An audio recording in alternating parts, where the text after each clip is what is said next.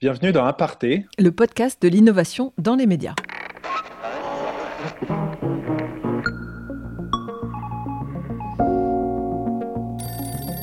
Le premier, euh, le premier constat, qu'on fait très vite, c'est que on s'est trompé en partie sur le postulat de départ.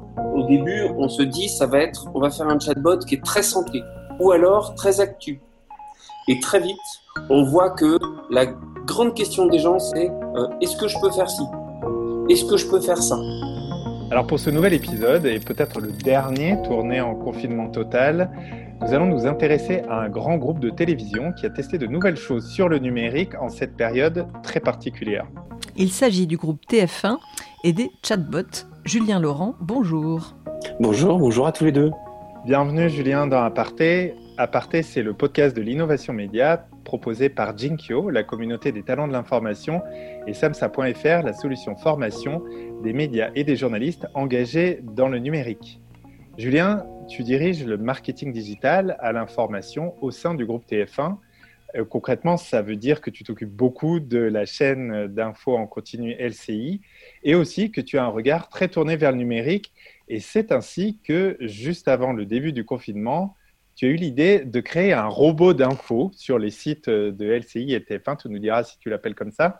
Et alors, avant que tu nous en dises davantage et que tu nous parles aussi des autres innovations en cours sur l'information à TF1, nous allons écouter un petit extrait concocté et lu par le célèbre robot d'Élise.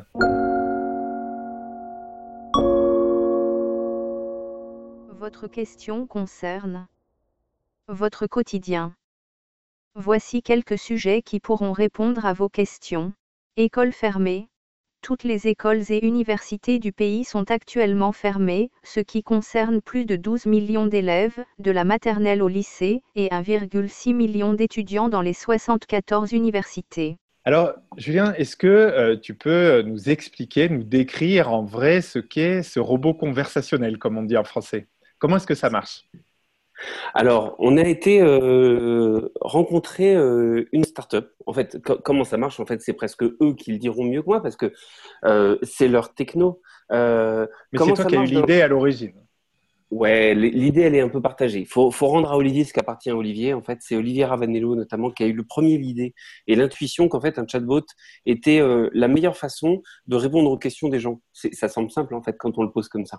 Mais euh, euh nous, on était confrontés à un, un vrai, euh, un vrai questionnement en tant que média. C'est-à-dire que de l'instant où la crise a émergé, euh, on s'est mis à produire énormément, énormément de contenu sur, sur le sujet du coronavirus, du Covid.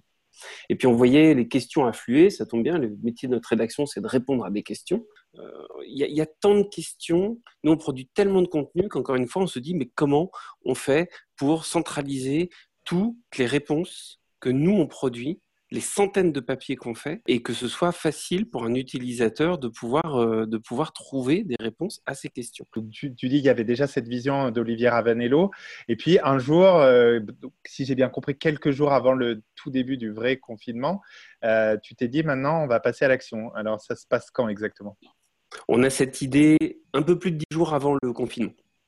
Donc un peu plus de dix jours avant le, le lundi du confinement, c'est ce moment où j'ouvre LinkedIn et où je cherche le chatbot et je regarde toutes les sociétés françaises, parce que je voulais quelqu'un qui soit près de nous, qui font des, qui ont une technologie de chatbot et euh, qui serait prêt à jouer le jeu. J'en appelle trois. La première qui répond, c'est Clustar. Euh, on discute, on se met très vite d'accord sur un mode opératoire. On se dit, c'est une mission, c'est un, vraiment une task force, il y a un enjeu d'abord citoyen. Donc on met en commun nos moyens, on met des gens chez nous, des gens chez eux, et on les met dans une pièce le lendemain. Et en quatre jours et demi, on tombe une première version du chatbot qui sort le lundi du confinement. Ok, donc vous êtes allé vraiment super vite et du coup, ça veut dire euh, euh, que vous avez dû recenser dans le même temps, euh, en gros, les questions auxquelles il allait falloir répondre et les réponses que vous pouviez apporter. Donc, comment vous avez, on va dire, à l'entrée et à la sortie de, de ce système, comment vous avez opéré? C'est un, un, exercice qui est vraiment hyper intéressant à faire parce que, en fait, on part d'un corpus de contenu. Nous, on avait produit déjà plusieurs centaines d'articles, et dans chacun de ces articles, il y a forcément des éléments de réponse. Sauf que il y a bien un premier enjeu, c'est euh, un chatbot, ça répond de façon synthétique. Ça sort pas 1400 signes euh, de réponse à un utilisateur.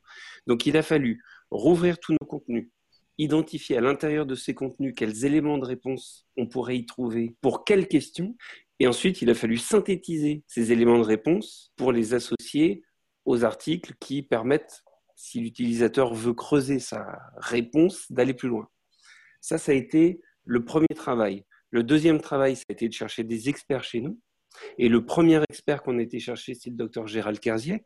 Gérald Kerziek, c'est notre expert santé, médecin urgentiste, référent sur le domaine. Et euh, il avait déjà écrit un corpus de 50 éléments d'information qui sont 50, on va dire, éléments de vérité, de santé qu'on savait à ce moment-là autour du coronavirus. Si je tousse, est-ce que j'ai le coronavirus? Est-ce que quand j'ai de la fièvre pendant trois jours et pas de goût, euh, j'ai le coronavirus? Voilà, vraiment des sujets très santé. Donc, l'ensemble de nos articles, le travail qu'on fait de rétro-conception du contenu sur la base de ce qu'on a fait, les questions et les réponses d'un expert, et en plus euh, tout ce que la documentation officielle pouvait commencer à produire, euh, notamment le site du ministère de la Santé qui commençait à poser des éléments d'information. Euh, tout ça nous a donné un premier corpus, on va dire, de 150, 200 éléments de contenu qu'on avait classifiés nous-mêmes en cinq grands ensembles. Et c'est ça qu'on a injecté dans la première version du bot. Et alors ce bot, il se trouvait où? Ce bot, il s'est trouvé sur le site lci.fr, donc on l'a publié à deux endroits. On a fait ce choix de le publier sur les vraiment deux carrefours. Le premier étant la page d'accueil, et on le publie sur quand même une page dédiée qui s'appelle lci.fr slash question-coronavirus pour des questions de référencement. Et, d'ailleurs, vous avez assez rapidement euh, commencé à l'utiliser à l'antenne. Tu, parlais de l'antenne. Est-ce que c'est quelque chose qui euh, est venu dès le départ dans le dispositif ou est-ce que c'est quand même pas quelque chose qui est plutôt web à la base et donc du coup tu parlais de juste peut-être des renvois. Comment ça a fonctionné les deux? Ah, c'est un dispositif qui est totalement web à la base. En fait euh, c'est la c'est l'équipe digitale de l'info de TF1 qui euh, se saisit d'une nouvelle forme d'écriture et d'une nouvelle forme d'ergonomie de, de l'information. Mais en fait, à ce moment-là, le, la rédaction, euh, les rédactions antennes, évidemment, elles regardent ça. Elles sont en quête de contenu. Elles y voient vraiment effectivement une bonne idée.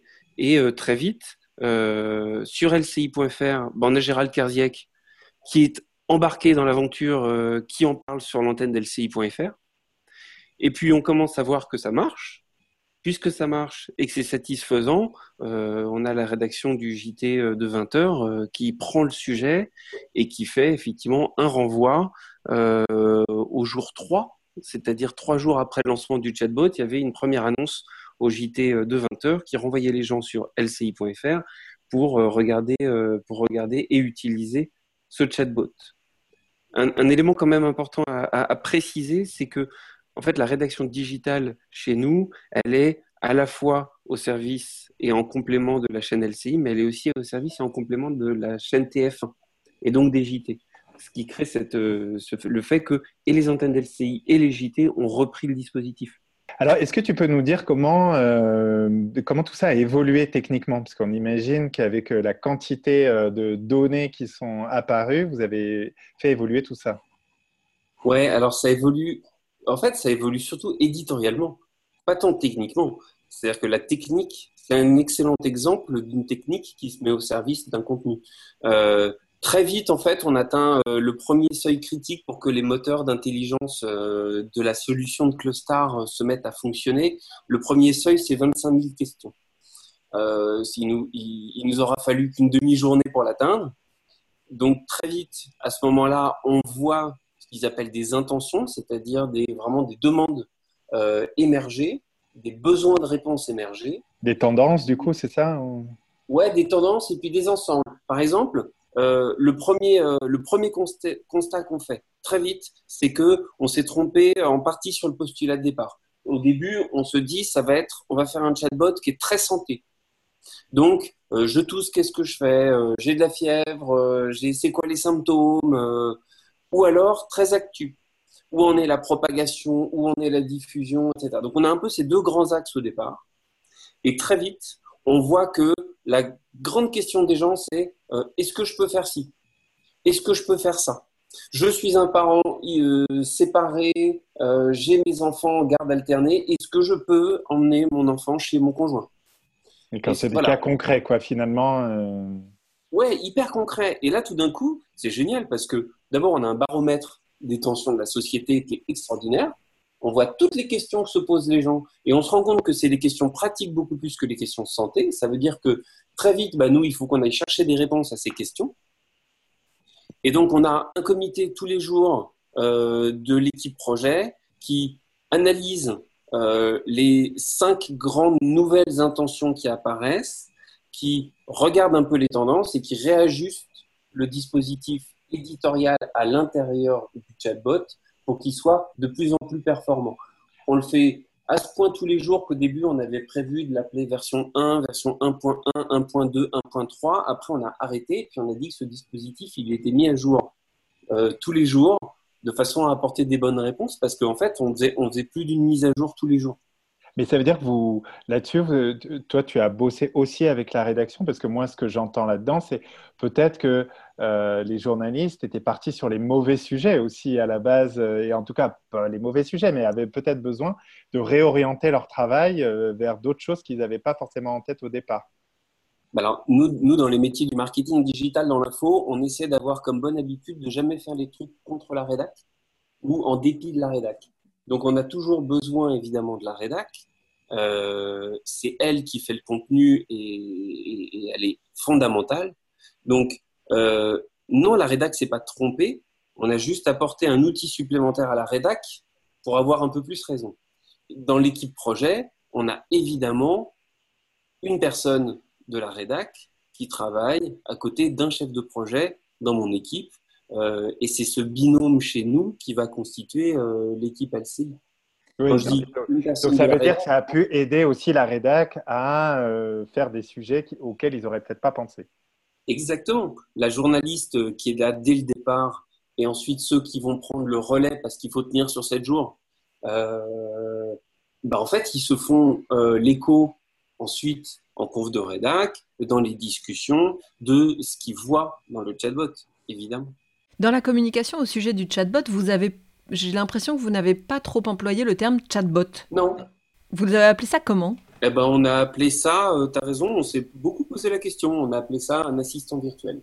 D'accord. Parce que chatbot, ça fait peur. Les gens, savaient, à votre avis, ne savaient pas ce que c'était? Oui, exactement. Là, on est face à une crise qui concerne à peu près 100% de la société française. Donc, on essaie de faire en sorte d'avoir un mot que, que le maximum de gens vont comprendre. Alors, ce qui est paradoxal, je trouve aussi, qui est intéressant, c'est cette crise clairement a renforcé, euh, a amené beaucoup de médias à renforcer l'interactivité parce qu'on a senti ce besoin justement de répondre aux questions et d'être en, en, totale interactivité avec les audiences. Et c'est étonnant que finalement un chatbot puisse être la solution à cette interactivité, puisque c'est un, c'est un robot. Oui. Qu'est-ce que finalement ça a, pas, ça a pu apporter de renforcement de, entre l'audience et la marque LCI ou la marque TF1 En fait, on... c'est dur de répondre à ta question, parce qu'il y a deux questions dans la question. Euh, il y a le renforcement du lien entre euh, nous, médias, et les gens, et puis il y a euh, pourquoi un robot? Alors on va d'abord répondre à pourquoi un robot. La première, c'est que s'il fallait répondre à 400 000 personnes aujourd'hui, euh, c'est un peu difficile à faire avec euh, le staff d'une rédaction digitale. ça, c'est le premier élément. Et ensuite, qu'est-ce que ça apporte? Bah, En fait, c'est, moi, je trouve que ça apporte beaucoup. Alors, tu as raison de dire que de plus en plus, les médias se sont, ont misé sur l'interactivité. Nous, on a misé sur une, une interactivité, sur un mode d'interactivité qui est très direct, qui est celui de la réponse directe à la question. Donc, ce n'est pas la libre antenne. C'est encore plus euh, fin que ça. C'est mhm. encore plus précis. On ne filtrait pas. On a vraiment euh, ouvert grand les bras aux questions des gens en, assumant qu'on n'aurait pas 100% parce que c'était une machine des réponses. Mais, mais voilà, c'est une autre modalité. Euh, en faisant ça, on a essayé de, démontrer que notre vision est de ne pas être un média sachant et dépendant. Euh, donc, à la réponse de en quoi ça renforce le lien à travers cette forme d'interactivité entre nous et les gens, euh, ça renforce le lien parce que on n'est pas un média top-down de sachants qui vont leur expliquer ce qu'ils doivent savoir, mais on va plutôt essayer de comprendre ce qu'ils veulent qu'on fasse pour ensuite construire notre information. Alors au final, vous avez eu combien de, combien de questions, combien de personnes qui ont posé des questions? Est-ce que tu peux nous donner quelques chiffres sur les performances de votre robot? Ouais, C'est parti très fort et aujourd'hui, après euh, un gros mois, un peu plus d'un mois euh, d'utilisation, on, a, euh, on a quasiment 400 000 utilisateurs différents du chatbot, donc 400 000 personnes qui ont utilisé ce chatbot et plus de 800 000 interactions avec lui, c'est-à-dire questions variées. On est à un peu plus de deux questions par utilisateur. Donc en plus, avec un vrai taux d'engagement à l'intérieur de ce dispositif euh, qui, qu'on trouve vraiment intéressant. Et qui vous a rapporté, et qui vous a rapporté de l'audience aussi sur le site, du coup? Pour être très franc, on n'en sait rien. On n'en sait rien parce que c'est un dispositif qui est noyé dans un tsunami puisqu'on prend tous euh, des vagues d'audience qui sont absolument vertigineuses. Hein. Nous, au mois de mars, euh, sur LCI.fr, on fait plus de 100 millions de visites. Donc, on quasi triple l'audience du mois de janvier. Euh, donc, c'est difficile de dire si c'est grâce au chatbot. Moi, je pense pas. je pense que, par contre, il a fait partie d'un phénomène que nous, on a constaté, qui est la hausse de l'engagement des utilisateurs sur notre site. Donc, globalement, je pense qu'il a, participé à crédibiliser notre approche à montrer que euh, on était à l'écoute des gens euh, et donc du coup à renforcer, comme tu disais toi-même d'ailleurs, le lien entre nos, utilisateurs et nous. Et ça, ce sera plus payant sur le long terme. Quels sont euh, les autres revenus attendus de ce chatbot? En fait, on n'attend aucun revenu en particulier en termes d'espèces sonnantes et trébuchantes. Mhm. on n'est pas dans cette séquence-là. En revanche, encore une fois, on veut petit à petit démontrer que notre ambition est d'être un média d'écoute et d'être un média digital qui est à l'écoute du pouls de la société et des gens. Et, euh, euh, si ce dispositif contribue fortement à le faire comprendre et que c'est une pierre, une marche dans un escalier qui doit nous amener à ce que l'ensemble de l'information du groupe TF1 ait cette résonance-là dans l'oreille des gens, eh ben c'est déjà pas mal payé. Ça veut dire que vous comptez le décliner, euh, que vous comptez euh, le faire euh, prendre, parce que tu parlais d'une séquence, c'est-à-dire qu'après, il y aura d'autres séquences. On voit notamment que vous avez déjà ouvert une fenêtre en utilisant ce chatbot aussi sur Doctissimo. C'est quoi la, vision de, long terme pour le groupe TF1 que tu as sur ce sujet? Sur le sujet du chatbot en particulier, je pense que ce qu'on a réussi à montrer, c'est que c'était un excellent outil pour gérer un sujet relativement vertical euh, dans un contexte de crise. C'est déjà pas mal. On a réussi, tu parlais d'Octissimo, à embarquer nos cousins de Doctissimo, puisque euh, ça mérite un petit aparté. Doctissimo est un cousin d'LCI.fr dans la mesure où Doctissimo appartient au groupe Unify, qui lui-même appartient au groupe TF1. Unify, c'est Marmiton au féminin, les numériques, euh, voilà, un certain nombre de sites. Euh. C'est la première fois d'ailleurs que vous faisiez ce genre de passerelle entre, euh, on va dire, ces entités de, d'Unify et l'info du groupe TF1 ah, C'est totalement et absolument la première fois que on arrivait à mettre en place un véritable dispositif commun entre deux éditeurs de ces deux groupes-là, qui pourtant effectivement font partie du même groupe, et on en est ravis c'est une super euh, occasion de le faire. Ça fait un moment qu'on a ouvert euh, et qu'on partage un peu d'expérience, on partage euh, des bonnes pratiques. typiquement, moi j'ai des équipes qui, sur le SEO, ont ouvert un certain nombre d'échanges, que ce soit côté LCI.fr ou Marmuton, Doctissimo, Féminin, et, etc. Mais là, c'est la première fois qu'on avait vraiment un dispositif commun, une communication commune avec un communiqué de presse qui dit euh, LCI.fr et Doctissimo joignent leurs forces pour proposer aux utilisateurs ce service innovant et utile. Euh, oui, c'était la première fois. Et donc pour la suite, est-ce qu'il y a d'autres Enfin, comment tu vois les choses sur cette histoire de chatbot? Sur cette histoire de chatbot, je pense que ce sera pragmatique. L'expérience, elle est passionnante. mais elle ne peut pas être pérenne. Pourquoi pas le maintenir typiquement sur des sujets euh, comme euh, la médiation de l'information pour essayer de voir si, euh, si c'est pas mieux qu'une boîte mail d'avoir déjà une première réponse tout de suite.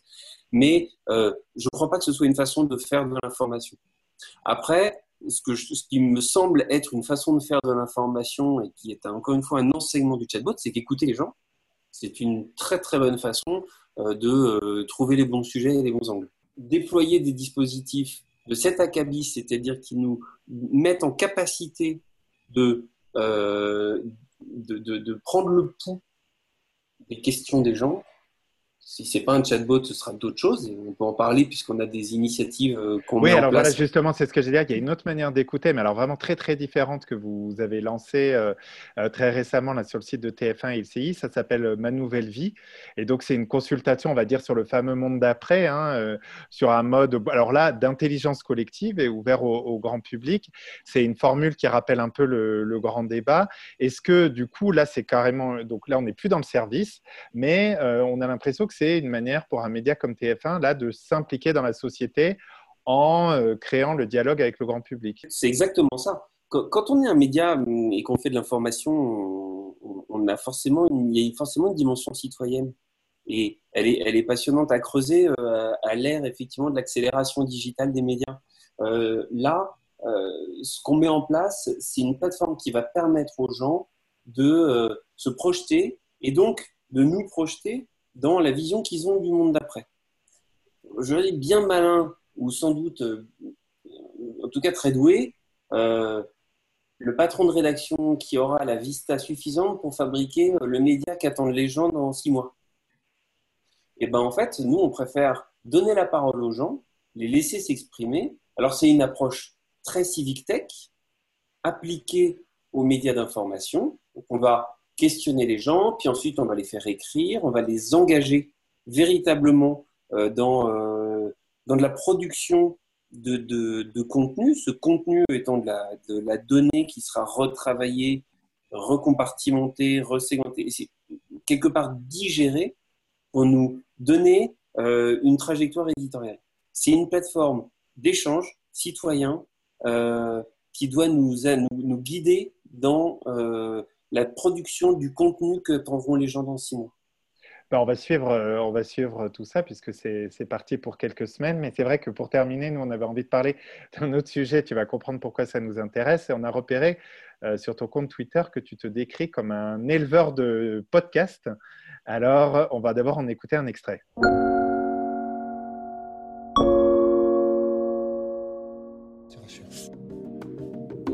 29 avril 2020, on déconfine l'info, Cédric Ingrand.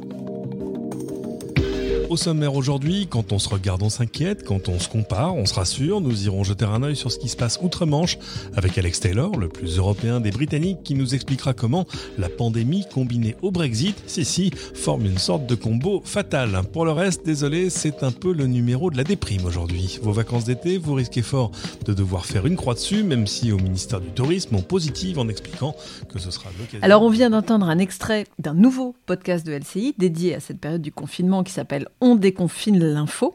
Vous avez donc récemment lancé euh, beaucoup de podcasts, hein, de podcasts, soit sur la marque LCI, soit sur euh, TF1. Euh, quel est l'intérêt pour une télévision de passer au son? Alors c'est quand, dans la maison, quand dans la maison, j'explique le pourquoi du podcast. je rappelle souvent que dans audiovisuel, il y a audio et qu'à l'ère numérique, euh, on peut plus simplement se définir comme un média audiovisuel ou un média print ou même un média digital. Finalement, en fait, on est, tous des médias de contenu et que le podcast aujourd'hui, c'est un formidable terrain d'expression. C'est pas à vous que je vais dire le contraire. C'est un formidable terrain d'écriture euh, pour une rédaction. C'est une formidable occasion de nouer une relation aux gens. Euh, et que de la même façon qu'on fait de la télé, euh, on a forcément les compétences pour faire de l'audio. Et donc, il n'y a pas de raison qu'on s'interdise à faire euh, des contenus passionnants en podcast euh, qui vont engager et toucher des gens qui ne sont pas forcément des téléspectateurs à la télé. Est-ce qu'il s'agit juste pour vous de mettre de la télé en son ou est-ce que vous, faites, vous allez faire des podcasts natifs? Alors, On déconfine l'info est un podcast natif. Alors, en fait, on ne fait que des podcasts natifs. Et quand on a lancé cette initiative podcast il y a un an et demi avec le premier podcast qui s'appelle Impact Positif.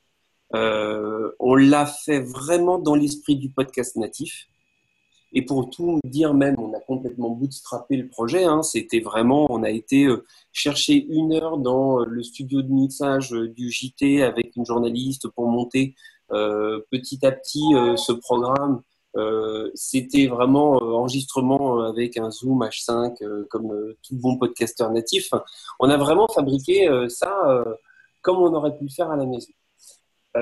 après, on s'est doté d'une vocation éditoriale, on s'est donné une ligne de conduite, on a multiplié les programmes, on a relativement professionnalisé la production. On fait ça maintenant de façon organisée avec des plannings, etc. Mais on ne fait que du natif. Pour autant, on ne s'interdit pas euh, à terme de euh, faire le chemin finalement inverse des radios. Les radios, elles ont d'abord fait du replay audio et puis elles se sont mis à faire du natif. Et ben nous, on aura appris à faire du podcast en faisant du natif et puis on s'interdit pas à un moment de mettre des bouts d'antenne en audio parce qu'après tout, si ça fait du sens, pourquoi pas le faire?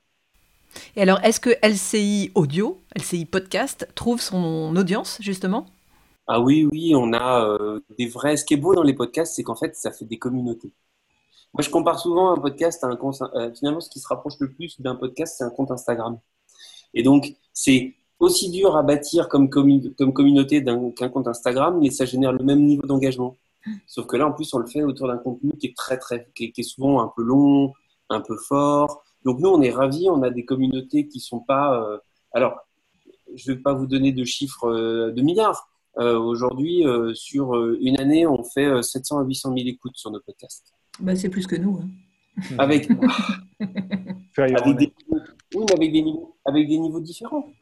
Et après tout, euh, ce qui est très bien, moi, encore une fois, je trouve que le, le podcast, ça, en plus, ça oblige à se remettre face à un indicateur qu'on a quand même pas mal oublié, c'est l'engagement. Moi, ce qui m'intéresse, je préfère avoir 15 000 auditeurs chaque mois d'impact positif, qui est euh, un beau podcast sur un sujet euh, de sur, euh, l'écologie, sur la vision du monde, sur ce qu'on appelle changemakers, donc qui fait du bien à la planète, qui fait du bien à la société, et avec un taux d'écoute de 80% par épisode, finalement, ça me va très bien, plutôt que de faire de la vente au kilo euh, qui aura moins de valeur à terme. Et alors, dernière question, quel est le modèle économique que vous choisissez pour les podcasts?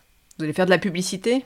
Alors, non, on s'interdit pas, même si l'occasion s'est pas forcément présentée, mais plutôt par des effets de système, parce que euh, TF1 Publicité est avant tout pour le coup une régie audiovisuelle. Euh, même si euh, TF1 Publicité vend euh, les inventaires des Indés Radio, qui est donc un écosystème audio-digital, on ne s'interdit pas, on n'a pas non plus la masse critique pour aujourd'hui être vendu dans des grands packages d'offres. si un annonceur veut venir sur du sponsoring, sur des choses très ciblées, bien sûr qu'on le fera avec grand plaisir mais on n'est pas à la chasse à ça pour le moment. On préfère vraiment faire croître les audiences. En revanche, euh, on a travaillé avec euh, des partenaires qui euh, nous ont fait confiance dans ces projets-là pour produire et mettre cette expertise au service de certains partenaires qui voulaient faire du contenu dans leur, dans leur communication. et donc, on a produit trois, quatre podcasts comme ça pour, pour des tiers. Donc, comme font en fait les grands studios euh, de podcast aujourd'hui, euh, c'est ça, hein, d'aller. Oui, moi je crois, euh, je crois assez au modèle éditeur-producteur. J'aime beaucoup les, modèles que peuvent déployer des Great Big Story, par exemple, aux États-Unis. Et finalement, n'est pas très très très loin de cette approche-là. En tout cas, il y a, ils, produisent un contenu singulier, ils développent une patte, Ensuite, ils vendent euh, la possibilité à des marques de s'associer à ces contenus-là pour euh, quelque part les coproduire. À partir du moment où euh, ça galvaude pas le contenu, pourquoi pas? Et puis surtout, en fait, ils produisent du contenu à la, manière d'eux. Et je trouve ça très simple. Ben, merci beaucoup, Julien, d'avoir répondu à notre invitation, de nous avoir rendu visite virtuellement. Euh, on aura peut-être entendu euh, deux, trois petits euh, effets sonores qui sont liés au confinement et ça permet de prouver qu'on était vraiment bien confinés. Donc, merci beaucoup, Julien, en tout cas. Euh, on ah, que... que... la distanciation sociale a été parfaitement respectée. Il faut dire distanciation physique. Physique, voilà, c'est ça, parce que socialement, on reste très liés et puis on a trouvé que c'était très intéressant d'échanger avec toi. Alors, euh, d'ailleurs, si vous aimez Aparté, parlez-en autour de vous, puisqu'effectivement, euh, c'est important, euh, comme disait Julien, de le faire connaître et de faire savoir c'est des communautés. Vous pouvez aussi tout simplement mettre des étoiles sur Apple Podcast et des commentaires sur vos plateformes préférées. Euh, c'est important voilà, de nous faire découvrir. Surtout, abonnez-vous. On rappelle que vous pouvez euh, écouter toutes les semaines un acteur des médias qui nous offre un retour d'expérience sur une ou plusieurs innovations. Et nous sommes d'ailleurs très à l'écoute de vos idées d'invités. Encore merci, Julien Laurent. À très bientôt dans Aparté. Salut Jean-Baptiste. Salut Elise. Vous venez d'écouter Aparté, le podcast de l'innovation éditoriale qui vous est proposé par Jinkyo, la communauté des talents de l'information. Et samsa.fr, la solution formation des médias et journalistes engagés dans le numérique. Un podcast créé par Élise Collette et Jean-Baptiste Diebold. Design graphique Benjamin Leble. Communication Laurie Lejeune. Générique et habillage sonore Boris Leble.